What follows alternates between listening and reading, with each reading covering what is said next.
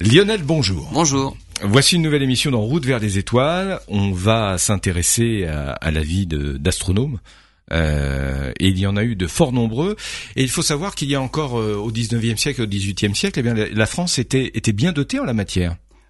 Absolument, on a de, nombreux astronomes euh, très célèbres. Et là, en l'occurrence, on va parler d'un astronome peut-être pas si connu que ça, Eugène Antoniadi. Ah, je le découvre avec vous. Hein. Et pourtant, c'est la rencontre entre un dessinateur hors pair, hmm.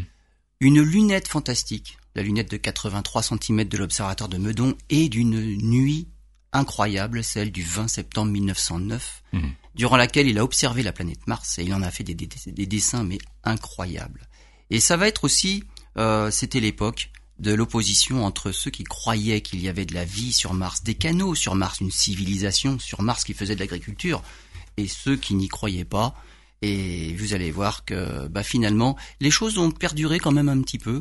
Et c'est un petit peu cette période-là dont on va parler aujourd'hui. Eh bien, on voit ça dans quelques instants. Et donc, Lionel, nous sommes au 19e siècle. On va parler d'Eugène Antoniadi à l'époque où, comme vous le disiez dans l'introduction, euh, bah, certains croyaient qu'il y avait de la vie sur Mars. C'est l'histoire notamment de ces, ces fameux canaux qu'on croyait voir au travers de lunettes. Tandis que sur Terre, on se posait pas. Mais ça, c'est une boutade hein, à savoir s'il y avait vraiment de la vie intelligente sur Terre. On se la pose toujours. On se la pose toujours. Alors Eugène Antoni a dit, revenons à lui. Il est né en 1870 à Constantinople, hein, qui deviendra Istanbul euh, en 1930 en Turquie. Donc ses parents sont de riches marchands, donc lui il sera jamais dans le besoin. Il y a aucun problème. À l'époque, euh, dans l'empire ottoman finalement l'astronomie bah c'est pas tellement c'est pas terrible ça fait peu de progrès. Et même la théorie copernicienne hein, le système héliocentrique n'est même pas officiellement reconnu même au début du 19e siècle. Donc l'Empire ottoman du côté astronomie est vraiment en retard. Et les idées de Galilée ne sont même pas acceptées non plus. Voilà, alors pendant toute une période, mais ça c'est une parenthèse que je referme bien vite, pendant toute une période, l'Empire ottoman a été justement un, phare en, matière d'évolution Absolument, ils ont été en avance pendant très longtemps au Moyen Âge, mais finalement après, euh, il n'y a pas eu de progrès, ça ne s'est mm. pas développé. Après la guerre de 1877-1878 entre les Turcs et les Russes, Antoniadi, mm. Antoniadi veut, veut quitter la Turquie pour l'Europe, et en particulier il veut aller en France. Et un été, dans, dans la maison de famille qu'il avait, qu'il avait sur, sur une île dans la mer de Marmara, il fait des dessins, des dessins des tâches du soleil. Et il fait des dessins de Mars, des dessins de Jupiter. Il est astronome amateur à l'époque, hmm. mais il adore dessiner. Et il soumet finalement ses dessins à la Société astronomique de France, qui a été fondée en 1887 par un certain Camille Flammarion.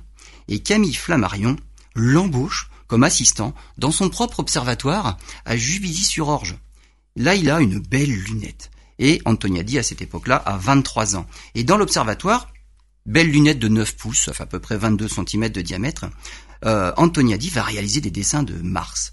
Et Flammarion, on va dire son, chef, entre guillemets, rédige euh, un, petit opus qu'il nomme La planète Mars. Et dans cet opus, il regroupe toutes les observations depuis celle de Galilée jusqu'à la dernière opposition. Alors l'opposition, c'est la période de meilleure observation entre la Terre et Mars. C'est là où la Terre se rapproche le plus de Mars. Donc Mars est grosse dans le ciel. Alors grosse dans le ciel, pas trop. Hein. À l'œil nu, on voit pas que c'est plus gros. C'est plus lumineux, certes. C'est pas plus gros du tout. Par contre, à l'oculaire d'un instrument, là, on peut vraiment grossir et la taille est intéressante et on voit des détails à la surface. Donc l'opposition, ça va. Donc ces dessins, ces fameux dessins, vont jusqu'à l'opposition de 1892. Le problème, c'est qu'entre Flammarion et dit, il va y avoir discorde, parce que Flammarion est plutôt dans le clan de ceux qui prônent la vie sur Mars, les canaux martiens, et il voit une espèce de civilisation qui, vit sur Mars et qui fait évoluer la géologie euh, de la planète. Et dit pas du tout. Il, est, plus, scientifique. Ils vont se fâcher et ils vont se quitter. Donc Antoniadi ne croit pas aux canaux sur Mars. Et mine de rien, il va carrément changer de vie. Il arrête l'astronomie. Hmm. Juste une parenthèse, c'est vrai que Camille Flammarion était particulier comme personnalité. Hein. Il croyait à beaucoup de choses, notamment aux fantômes. Je referme la parenthèse. Absolument. Donc il y en a qui ont des idées quand même bien arrêtées sur beaucoup de choses. je comprends qu'il soit un peu Alors, normalement, comme ce n'est pas ce n'est pas l'esprit scientifique. Faut être ouvert à tout et puis on discute, on débat, bien euh, on infirme ou on confirme. Bon, faut être quand même un petit peu ouvert à tout. Donc on arrive début XXe siècle et Camille Flammarion finalement euh, arrête l'astronomie et il se lance dans une nouvelle passion, les échecs et il va se lancer, il va faire des tournois d'échecs, mais il devient, il devient bon en plus. Hein. Il s'intéresse à l'architecture. Il retourne en Turquie et il obtient, il obtient l'autorisation du sultan Abdulhamid II de photographier l'intérieur de la basilique Sainte-Sophie, qui depuis le 15e siècle a été transformée en mosquée. Alors il fait des photos, mille photos, des plans, des dessins qui seront publiés dans trois volumes. En 1909, euh, de retour d'un tournoi à Athènes, il reçoit une lettre de Henri Alexandre Deslandres. Alors c'est un astronome français, lui aussi, directeur de l'observatoire de Meudon, et il l'invite à venir observer l'opposition de Mars avec la grande lunette de 83 cm. Alors là, c'est pas comme la petite lunette Camille Flammarion de Juvisy-sur-Orge de 22 cm. Là, c'est la grande lunette, la toute nouvelle lunette de l'observatoire de Meudon. C'est euh, c'est encore la plus grande lunette d'Europe. Donc fin septembre 1909, c'est la date de l'opposition. Antoniadi accepte de revenir en France à l'observatoire de Meudon cette fois-ci hmm. pour faire à nouveau des dessins de, de la planète Mars, de la surface de la planète. Alors on est en août, en août 1909, et malheureusement sur la planète Mars, il y a une grande tempête de sable.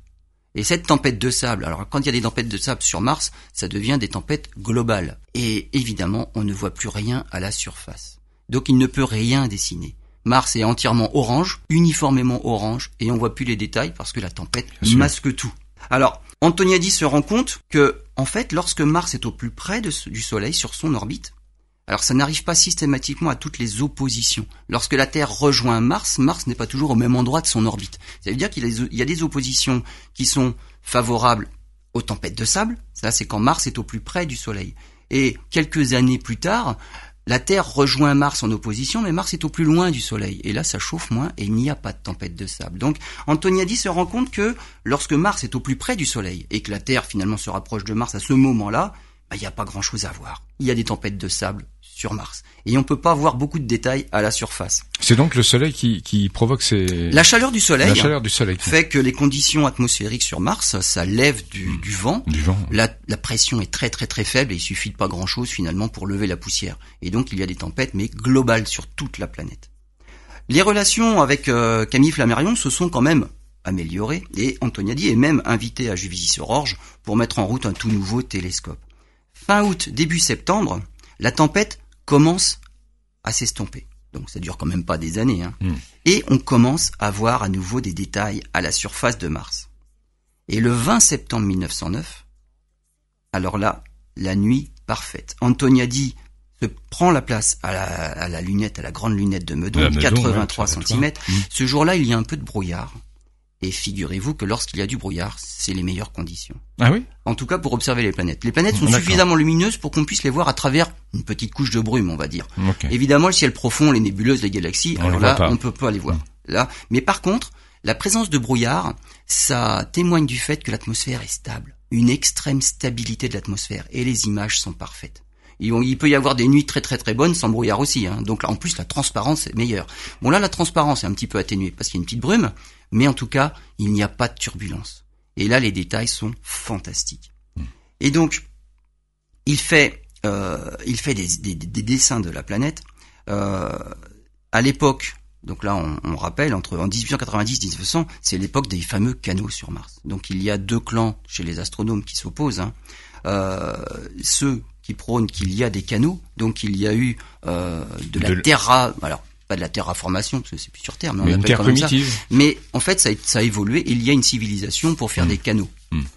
Et Antoniadi qui n'y croit pas.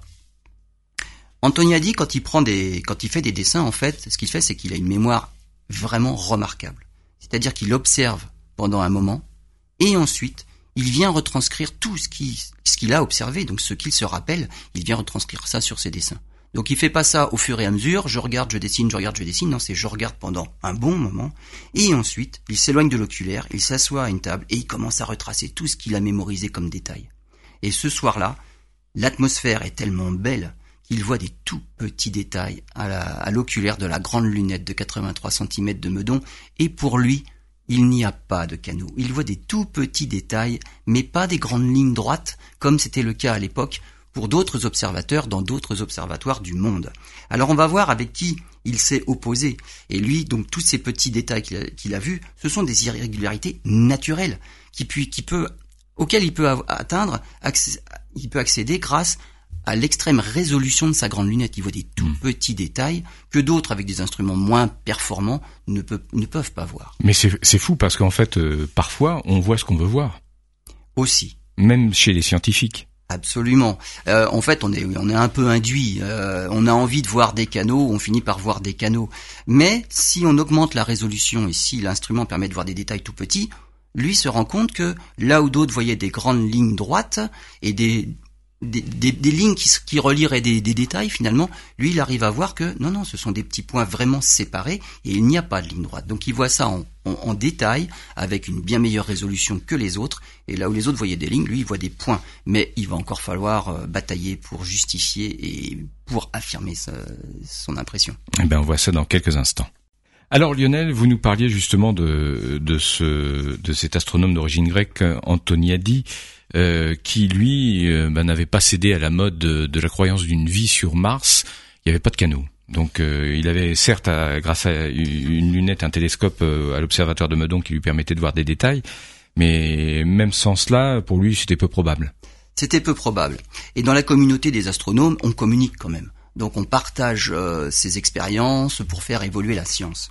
Et pendant cette fameuse nuit, peu avant cette fameuse nuit du 20 septembre 1909, euh, Antoniadi avait relancé une correspondance qu'il avait eue avec un astronome américain, Percival Lowell. Percival Lowell, c'est celui qui partait à la hmm. recherche de Pluton. Donc là, on est dans l'Arizona. Euh, et quelques années auparavant, Antoniadi malheureusement, on va dire, avait critiqué. Alors on a le droit de critiquer quand on est scientifique, mais, mais c'est même ça fait partie de la démarche. exactement. Oui, c'est ça. Donc il faut débattre. Euh, il faut qu'il y ait critique. Après, tout dépend comment on critique. Mais il avait critiqué les observations de Vénus de la part de Percival Lowell. Bon, alors peut-être que les critiques ont été un peu virulentes. Il s'est excusé sur le ton de ces critiques et il lui promet de lui envoyer les résultats de ces observations à Meudon et de la fameuse planète Mars.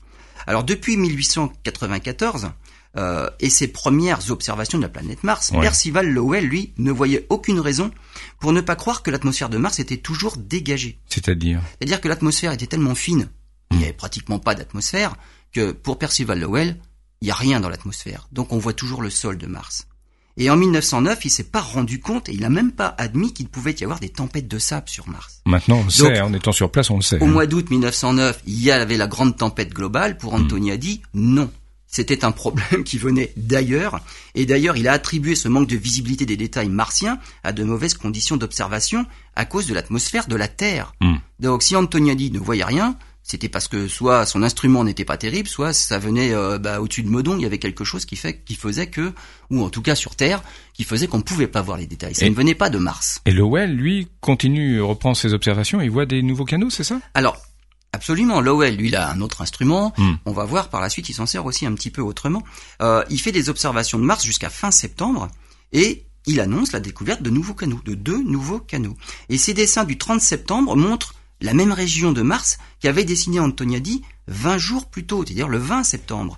Et quand on compare les dessins, on voit une différence flagrante. C'est pas du tout la même qualité de dessin et les, les, mêmes détails qui sont reportés sur les dessins. Hmm. Donc on voit bien qu'il y a vraiment une différence de vision à l'oculaire et puis d'interprétation de ce qu'on voit. Parce que euh, Lowell, Percival Lowell, fait toujours des lignes. Lowell ne reçoit les dessins d'Antoniadi qu'en novembre. Les dessins du, de la fameuse nuit du 20 septembre. Il les reçoit qu'en novembre. Et à l'observatoire de Flagstaff, où se trouve hein, Percival Lowell, on est en Arizona, en fait, euh, la technique pour pouvoir faire des observations et dessiner, c'est on change la lentille de la lunette pour l'adapter à la qualité de l'atmosphère. C'est-à-dire qu'on s'adapte aux conditions de la nuit. Hmm. Si l'atmosphère est très turbulente, ça veut dire que ça va empêcher d'atteindre les détails qu'on veut. Donc la lunette a beau être performante, elle n'atteindra pas sa puissance nominale parce que l'atmosphère est trop turbulente. Ce qu'ils font, c'est qu'ils mettent une, lentille, ils réduisent l'objectif. Autant utiliser une lunette qui a moins bonne résolution puisque l'atmosphère de toute façon ne permettra pas d'atteindre cette résolution-là. Si l'atmosphère est très peu turbulente, alors on peut mettre une lentille plus grande et on a des grossissements plus forts et on peut espérer voir de plus petits détails. Donc voilà ce comment on pratique l'astronomie à l'observatoire de Flagstaff en Arizona. Et comme à Meudon, on fait pas du tout ça. On a une lunette de 83 cm, quelles que soient les conditions atmosphériques, on observe avec les 83 cm. On s'amuse pas à interchanger les lentilles. Eh ben Lowell, c'est le reproche qu'il va faire à Antoniadi. Et pour lui, le jeune astronome a été trahi par sa piètre technique d'astronomie, puisqu'il ne change jamais l'objectif. Et on garde euh, le fameux objectif de 83 cm.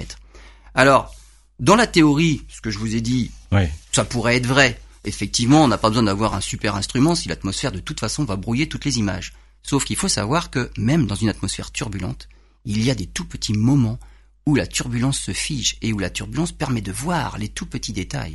Pas de manière euh, dans, la, dans le temps, évidemment, euh, sur, sur plusieurs secondes ça va bouger et d'un seul coup pendant une demi-seconde, ah, ça va être super net.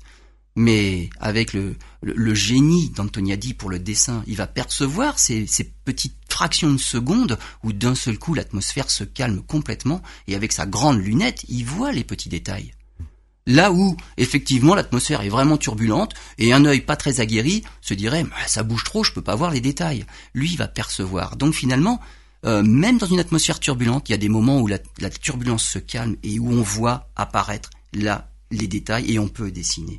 Alors les deux hommes ont débattu euh, un moment, mais en fait finalement ils sont restés sur leur position. C'est dur hein, de changer de point de vue. Hein c'est oui, c'est extrêmement dur de changer de point de vue. Alors finalement, c'est pas impossible, surtout que ce sont des des idées que que l'on acquiert euh, avec le temps, et c'est pas facile de se remettre en question à ce point-là et hmm. pour euh, et finalement admettre qu'on a tort et de repartir euh, sur de nouvelles bases. Donc il y aura des canaux pour pour Lowell, il n'y aura pas de canaux, mais de très très très fins détails pour Antoniadi. Et là où Lowell fait des lignes, Antoniadi va faire des petits points qui ne sont pas reliés entre eux, ça ne formera pas des lignes mais avec cette excellente lunette de 83 hmm. cm, il pouvait avoir accès à ça. Mais il y a eu d'autres observations hein, sur d'autres planètes. Hein, Antoniadi n'a pas fait qu'observer Mars. Hein. Il est connu pour cela, mais il n'est pas connu que pour cela parce que c'est un dessinateur hors pair, comme on l'a dit. En fait, il a fait des observations de Jupiter aussi en 1911. Et puis, le dôme de la, de la grande lunette de l'observatoire de Meudon a été, euh, fermé pour, euh, pour réparation.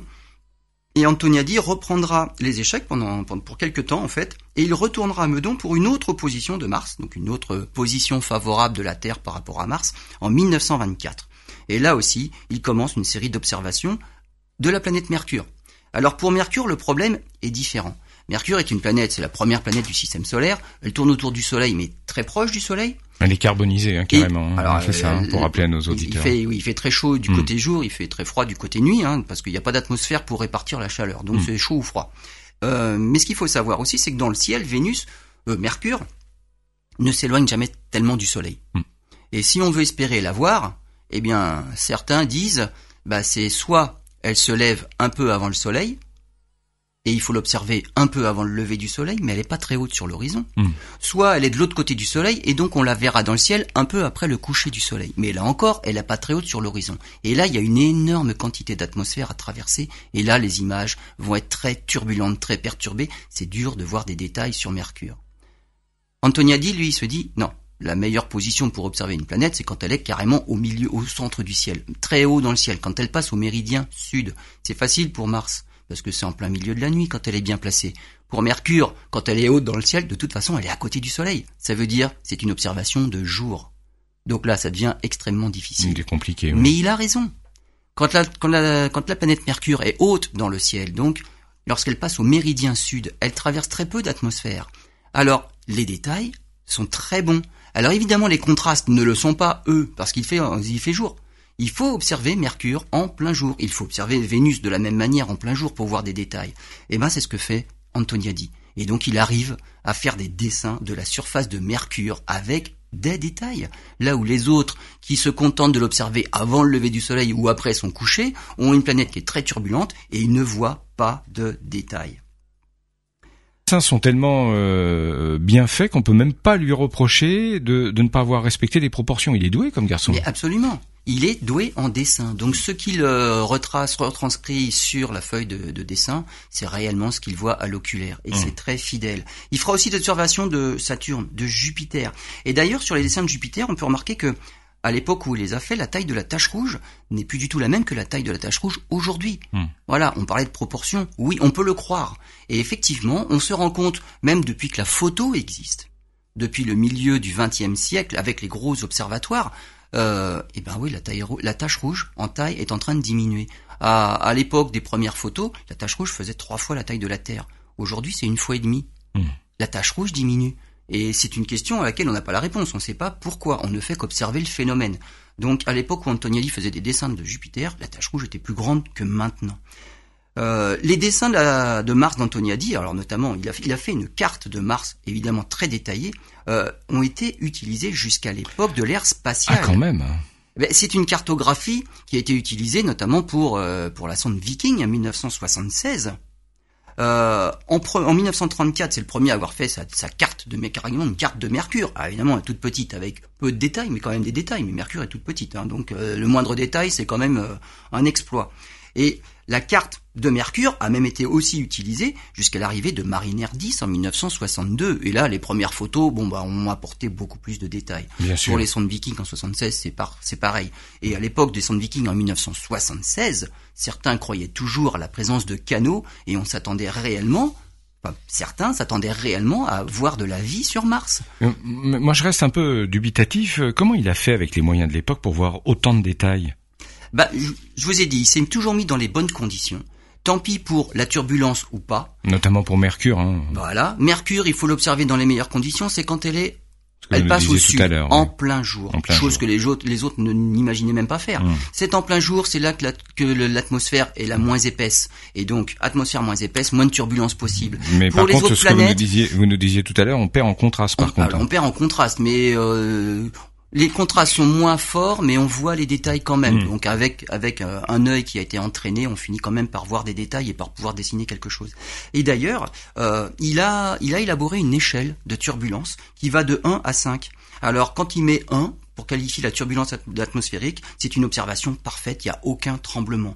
2, c'est une observation correcte, légères ondulations, mais avec des accalmies en fait de quelques secondes. Et c'est là que ça permet justement de capter les détails pendant ces périodes d'accalmie, même dans une atmosphère un peu turbulente. Et ça va jusqu'à 5, où là, bon, atmosphère très mauvaise, tremblements qui permettent à peine la réalisation d'un simple, un simple croquis. Donc dans ces conditions-là, bon, effectivement, c'est pas la peine de, de, se lancer dans un dessin, on n'y arrivera pas.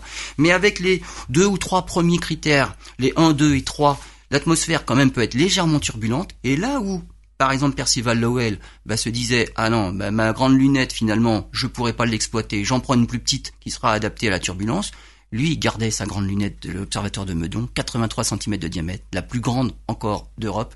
Et pendant les trouées de turbulence là où l'atmosphère se figeait il observait les détails même avec une légère turbulence.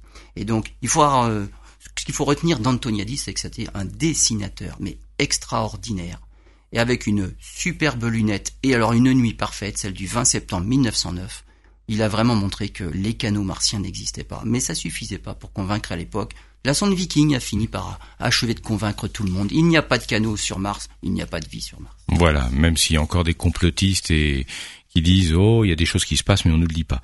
Merci Lionel en tout cas pour cette émission et puis je pense qu'on aura l'occasion de faire d'autres biographies. Vous avez évoqué dans cette émission notamment Camille Flammarion, il y aura aussi des choses à dire j'imagine un jour dans une autre émission. Par exemple et puis bien d'autres encore. Je pense à Vesto Slipher qui n'est pas connu euh, ben voilà. et, euh, et Edwin Hubble lui aussi il aura eu une nuit extraordinaire dans toute sa carrière et on en reparlera bientôt. Merci à bientôt.